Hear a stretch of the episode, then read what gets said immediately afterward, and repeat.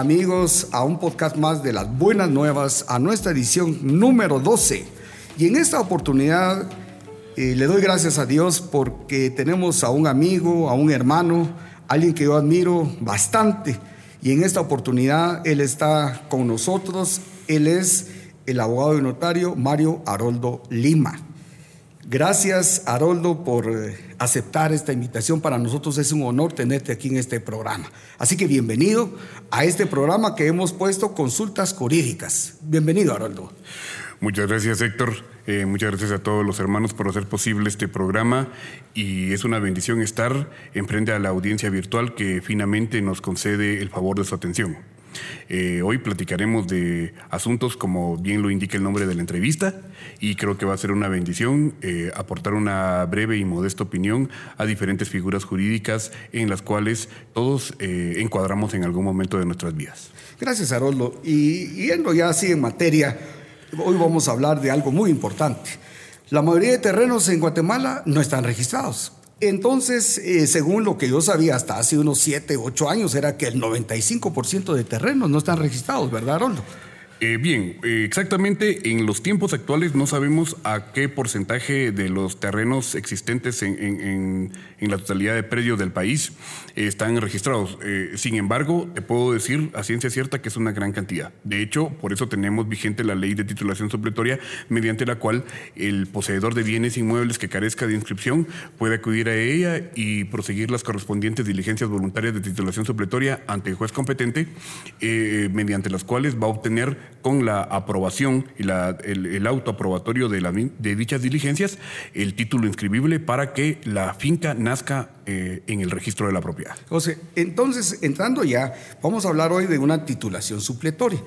Así, es, ¿verdad? Entonces, ¿qué debo de hacer? Y este programa está hecho para que las personas no se dejen eh, engañar, embaucar en cuanto a si les están vendiendo un terreno. Entonces es para que tengan certeza jurídica para poder negociar o para poder ellos mismos eh, pues eh, registrar su terreno. Así que entonces vamos a empezar preguntando que, a dónde tengo que ir para registrar, digamos, un, terreno que es, digamos, eh, antes de eso, digamos, eh, eh, yo tengo la escritura que es pública, ¿verdad?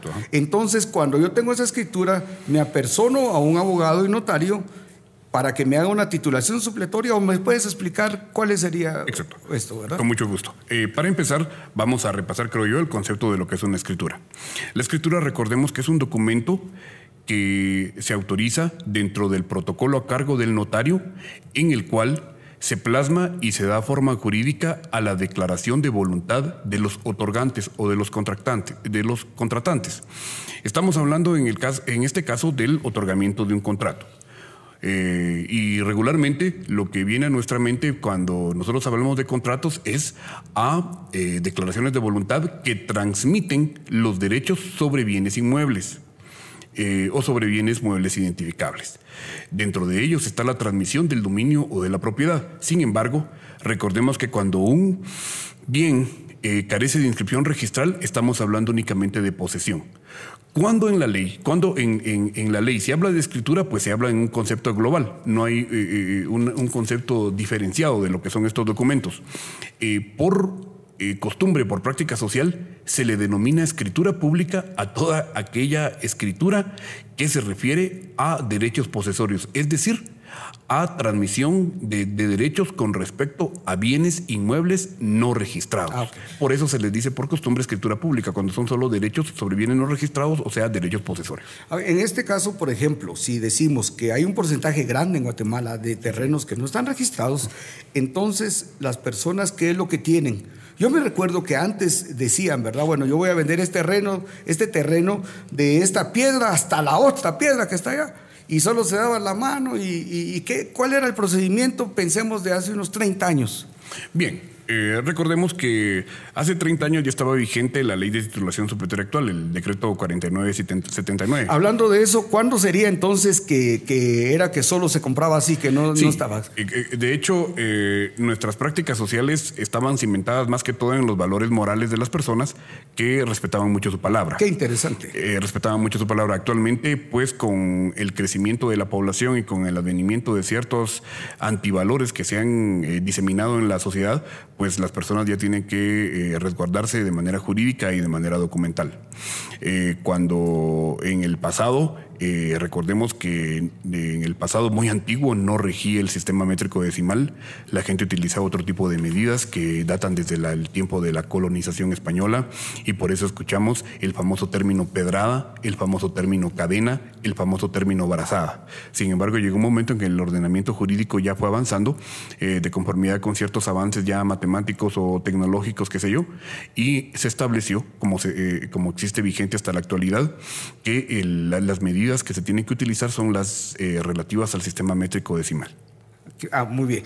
Eh, el segundo registro de la propiedad también fue fundado en 1877, ¿verdad?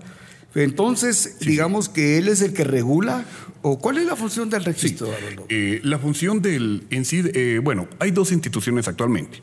El registro eh, general de la propiedad, que es el registro de la zona central, y el segundo registro de la propiedad con sede en en, los dos, digamos, engloban la institución jurídica que aparece en el Código Civil específicamente en el libro cuarto del Código Civil, que es el registro de la propiedad.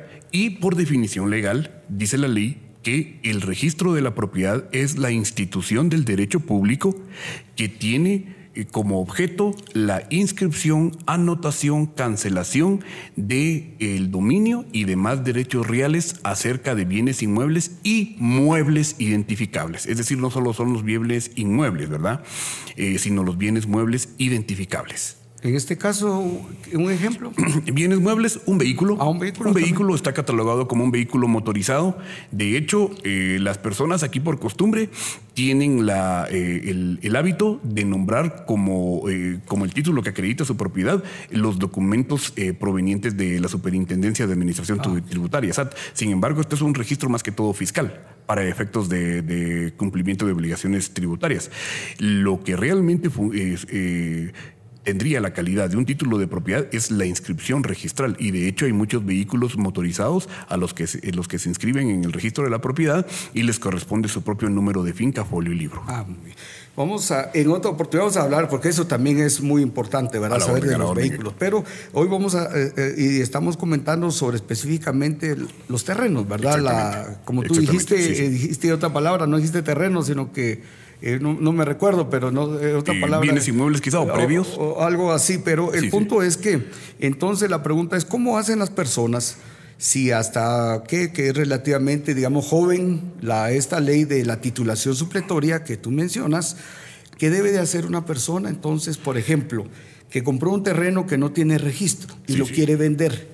¿Cuáles serían los pasos para que ellos puedan eh, registrar y entonces ya eso se llama titulación supletoria. Así es, así es. Eh, recordemos eh, algo, gracias Héctor. Eh, el poseedor de bienes inmuebles que carezca de título inscribible en el registro de la propiedad puede acudir ante el juez de primera instancia para que, aprobadas las diligencias correspondientes, que se denominan diligencias voluntarias de titulación supletoria, están contenidas en el Código Procesal Civil y Mercantil. En el Código Procesal Civil y Mercantil está contenido todo lo relativo a los procesos de jurisdicción voluntaria. Y específicamente, la, titulación supletoria tiene su, su propia tramitación en el decreto que acabo de mencionar, el cual es el 49-79. es un decreto ley. 49-79. El poseedor puede acudir ante el juez de primera instancia a plantear o a promover las diligencias voluntarias de titulación supletoria. Se presenta con un memorial, obviamente con la procuración, dirección y auxilio de un abogado eh, se presenta y tiene que cumplir eh, una serie de requisitos de forma y de fondo, los cuales establece la misma ley. Eh, por ejemplo, podríamos mencionar que tiene que establecer la identificación del inmueble, si su naturaleza es rústica o, urbana, tiene que establecer la ubicación lo más precisa posible, si tiene un nombre, si se identifica con algún nombre el predio, ¿verdad? O el bien a titular, tiene que establecer también en dónde, en qué título si es que lo hubiere, funda su posesión. Eh, si sobre el bien objeto de la titulación existe o ha existido algún tipo de litigio, si el título en el que él basa su posesión ha sido eh, de buena fe, a nombre propio, a título de dueño, si ha sido reputado así por, la, por, por, siempre, por todo el tiempo de su posesión. Hay que cumplir un tiempo específico de posesión que la ley establece. En este caso, solo para ir, eh, para que las personas pues vayan entendiendo, sí, sí. porque es, es, es, son términos que, que a veces... Sí, eh, un poco difíciles de manejo. Sí, ¿verdad? Complejos tal vez, ¿verdad? Pero creo de que el, el asunto es de que las personas sepan y que no se dejen engañar o estafar. ¿Cómo, ¿Cómo se puede hacer cuando tú dijiste que sea reconocible, que eh, sean personas, eh, considero honorables? Porque eh, yo he oído que muchas personas dicen, fíjese que este, este, este predio o este terreno lo dejaran abandonado. y lo que comúnmente se oye, y de repente que ellos lo toman en posesión y pasa un buen tiempo y nadie lo, recupera o, o, lo, ¿cómo se llama? No recuperar, sino que no van a preguntar o, algo lo dejan abandonado. Exacto, sí. Y al buen tiempo puede regresar esa persona. Entonces viene alguien y toma ese terreno y puede ir y registrarlo. ¿Cómo, ¿Cómo, se hace para que no se dé ese tipo de situación? Precisamente por eso existe el procedimiento establecido en la ley de titulación supletoria cuando la persona acude y, e inicia sus diligencias mediante el memorial eh, inicial, eh, el juez, eh, al evaluar que todo esté conforme a derecho, él va a dictar una resolución de trámite. En esa resolución de trámite de conformidad con la ley, va a ordenar que se reciban medios de prueba, medios de prueba testimoniales, ah, medios de prueba documentales, el dictamen de un experto medidor para establecer las colindancias, el área del bien a titular. También va a ordenar algo muy importante que es la publicación de edictos en el diario oficial ¿verdad? En otro de mayor circulación y también en los estrados del tribunal. Asimismo, vas, va a eh, ordenar que la municipalidad, algo muy importante también, que la municipalidad en cuya jurisdicción se encuentra ubicado el bien inmueble emita un dictamen, un informe. Ellos realizan una inspección ocular, después realizan ellos también este, eh, una, un, informe, un acta, en donde aprueban en haz del síndico eh, las diligencias que están siendo promovidas. Y algo muy importante, se manda siempre a notificar a colindantes para verificar si efectivamente no hay ningún problema, no hay alguna persona que tenga derecho sobre ese inmueble y que en su momento los pueda hacer valer. También la misma ley establece que si hubiese alguna, alguna divergencia y si alguien se presenta aduciendo o reputándose derecho sobre el bien inmueble, tienen que ir a la vía ordinaria a ventilarlo. Entonces las diligencias se detienen en ese momento. Y en este caso, pensemos que tiene primero, número uno, ir al juzgado de primera instancia, dijiste. Juzgado de primera instancia civil, donde... Ah. Auxiliado, obviamente, por un abogado Exactamente, sí, sí. El número dos sería después, dentro de esos trámites, eh, publicaciones en el diario... En el, diario oficial y otro de mayor circulación. Y, el de mayor circulación. Ahora sería digital, ¿verdad? Porque... sí, las cosas han, cambiado, bastante, ¿verdad? Las, las, redes sociales, los medios virtuales, pues han transformado todo. Y de ahí sería otro, ir a la municipalidad. Después de esto, a la municipalidad, o eh, tiene que ir conjunto. Y bueno, eh, lo que sucede es que para la recepción de los medios de prueba, eh, si hablamos procesalmente, pues eh, el juez va a ordenar qué es lo que se va, cómo se van a ir verificando las, cuestiones, ¿verdad? Pero ya dentro de lo último que se realiza, bueno, es, es este la el informe de la municipalidad. Ah, lo último. Después, no lo último. Posteriormente a ello, tiene que enviarse el expediente a la Procuraduría General de la Nación para que ellos evalúen el expediente, evalúen las diligencias y si lo encontrasen todo ajustado a derecho, pues emitan la opinión que corresponde.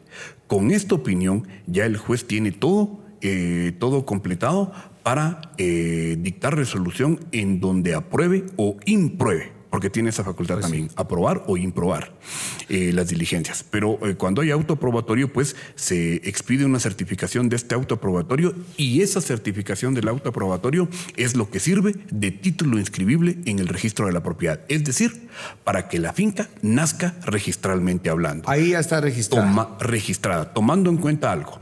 Lo que se registra es la posesión. De conformidad con el artículo 637 del Código Civil, esa posesión ya registrada tiene que eh, estar allí durante tres años, o sea, tienen que transcurrir diez años de la, de la registración de esa posesión para que surta los efectos de dominio. Fuera de ese término, eh, lo que se puede lo que se transmite si se negocia ese terreno ya registrado, pero eh, dentro de ese término, eh, para que surta ya efectos de dominio, no de posesión, lo que se transmitiría es la posesión. O sea que legalmente no se puede vender todavía. Se puede transmitir. Se puede, transmitir, Pero siempre y cuando. Lo que se vende no es en sí la finca, sino la posesión. Ahora, ¿por qué 10 años? Porque es el término que está establecido en la ley. ¿Y qué, qué problemas puede tener eh, la persona, digamos, que tituló ¿Qué problema en ese tiempo puede venir otra persona, decir este terreno es mío, un nieto, un hijo? ¿Cómo sería que eh, funciona? naturalmente siempre eh, se está abierto al reclamo de un tercero que, eh, que repute tener derecho sobre el bien. Y precisamente por eso hay un procedimiento establecido para impugnar en determinado momento u objetar las diligencias de titulación supletoria, incluso la inscripción que se ha realizado. Si hubiera algún hecho fraudulento que, que haya producido esa creación y esas diligencias, ¿verdad? Pero eh, al trasladar, al transcurrir esa cantidad de tiempo, los 10 años de registrada la, eh, la, posesión, ya produce los mismos efectos que el dominio. Incluso si el juez lo ordenara, puede haber una declaración en tal sentido antes de que esos 10 años transcurran.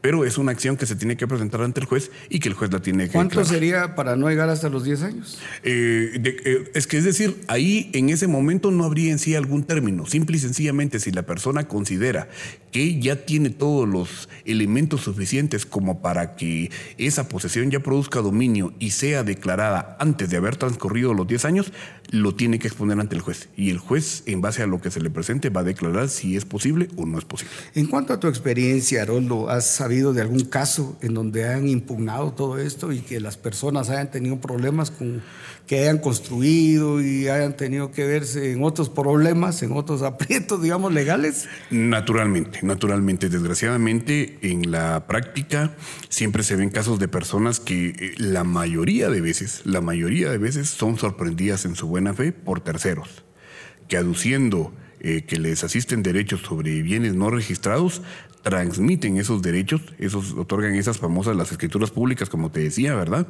En donde lo que transmiten son derechos posesorios, lo transmiten y entonces el nuevo poseedor, eh, en aras de asegurarse él, asegurar a su familia, pues ya quiere titular su, su, su bien, su lote y se encuentra con que esta persona que le transmitió esos derechos posesorios pues los había obtenido de alguna manera fraudulenta.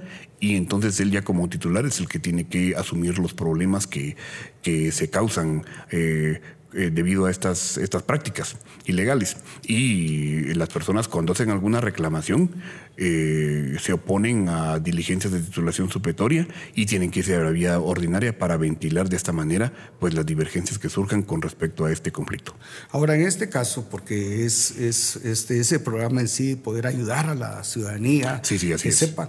¿Cómo entonces se haría un negocio? Pensemos que hay una persona que tiene un terreno, un bien inmueble, y que tiene titulación supletoria, pero que la otra persona consiente en comprarlo. ¿Cómo tendrían que hacer para asegurarse ambos? Porque si son 10 años que él está entregando la posesión, no así la, el dominio. El dominio. ¿Qué consejo le darías tú a El consejo que yo le daría es que en primer lugar, si se va a comprar un, un, un inmueble, tienen que acudir al registro de la propiedad para ver el asiento y lo que dice. El asiento o lo que dice en el asiento registral tiene la reputación de veracidad. Entonces hay que evaluar la situación de la finca, el estado de la finca registralmente hablando. Obviamente ahí se va a determinar que es un título de posesión el que se registró con las consabidas consecuencias, ¿verdad? De que tiene que pasar 10 años de, de registrado para que ya surta efectos de dominio. Eh, el otro consejo que yo les puedo dar es de que evalúen dentro de los colindantes si no hay ningún problema. Ah, eso es importante. Eh, eso es fundamental. ¿Por qué? Porque cuando ha habido algún proceso fraudulento, eh, muchas veces se ha dado la invasión de, en, el terreno del vecino eh, y eso regularmente genera eh, los problemas, ¿verdad? Entonces, cuando hay un acuerdo, digamos, con los colindantes, cuando los colindantes ellos reconocen bien dónde están sus mojones, dónde están los linderos de su terreno, pues eso previene muchos problemas porque ya se ponen ellos en noticia de que esa propiedad o ese bien, perdón, se va a transmitir y entonces todos los colindantes regularmente eh, tienen la, el conocimiento de, sus, de, sus, de las áreas, de los linderos de sus propiedades y de esa manera se puede establecer la, la legalidad. Otra cosa es este, eh, también eh, evaluar siempre los documentos que les exhiban, que son los acreditativos de los derechos sobre los bienes que se van a transmitir y solicitar siempre el auxilio jurídico para que cada una de las cláusulas del contrato puedan serles explicadas a las partes y que de esa manera no sufran una eventual eh, estafa. Así es. Y entonces, en, siempre en esta línea, entonces las personas se pueden negociar. Solo siempre tienen que estar bien claros que ellos no podrán hacer eh, una negociación tal vez eh, más completa Exacto. si no han llegado esos 10 años. y miremos desventajas de una titulación supletoria, por ejemplo.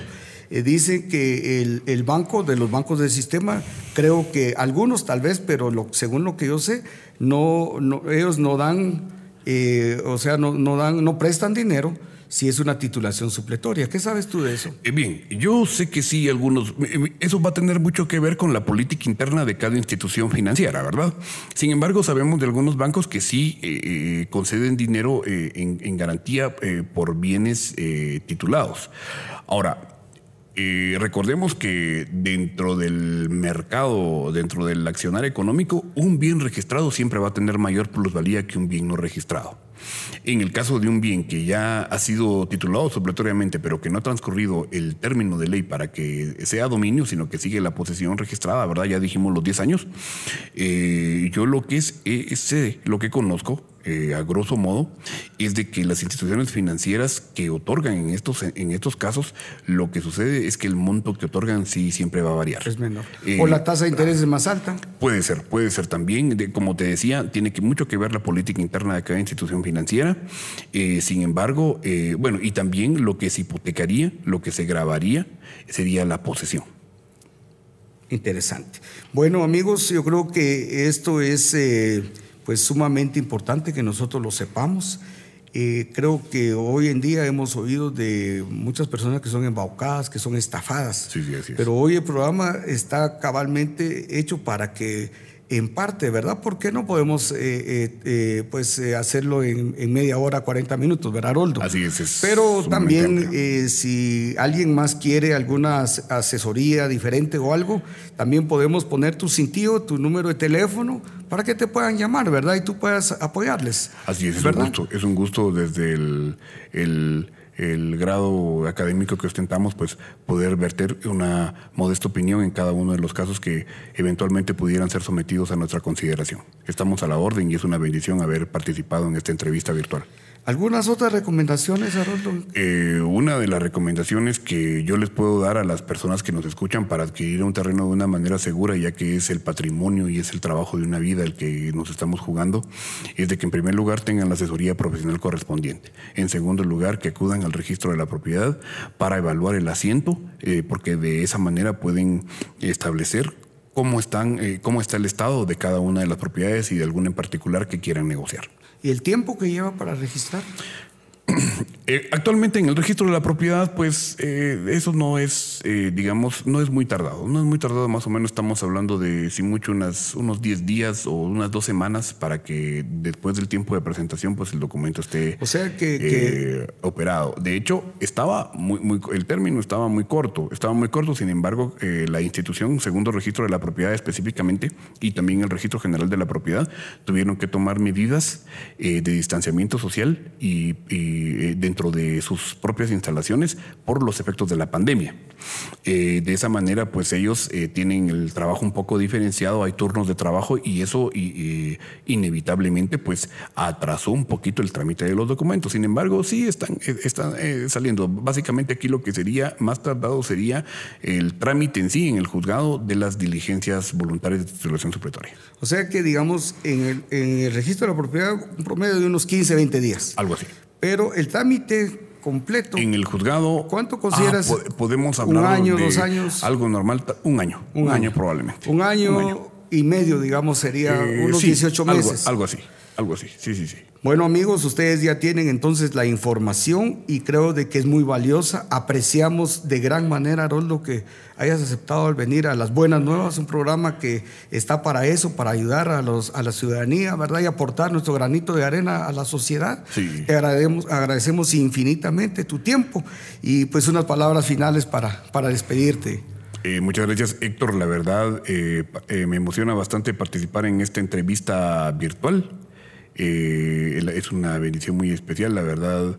Creo que eh, vos y yo nunca habíamos tenido una conversación tan formal así como esta, ¿verdad? Pero es por los micrófonos y los audífonos, lo entiendo bien. Pero es que no nos reímos mucho, ¿verdad? Pero este, estamos aquí, es algo muy especial. Yo creo que nuestro ministerio tiene esta ventana para servir a la comunidad también. Así es. y nos damos cuenta de tantas cuestiones eh, en las cuales está inmersa nuestra familia en la fe y creo que es menester que nosotros en la medida de lo posible pues los apoyemos lo más que nos, nos den nuestras fuerzas. Así es. Eh, para mí es un gusto, les agradezco bastante y los exhorto para que sigan adelante porque estas, tal y como el nombre del programa lo dice, son buenas nuevas, buenas noticias que tenemos para nuestra audiencia. Gracias, Haroldo. Y no se olvide de darle like y de compartir con sus amigos. Hasta la próxima. Yo lo bendigo.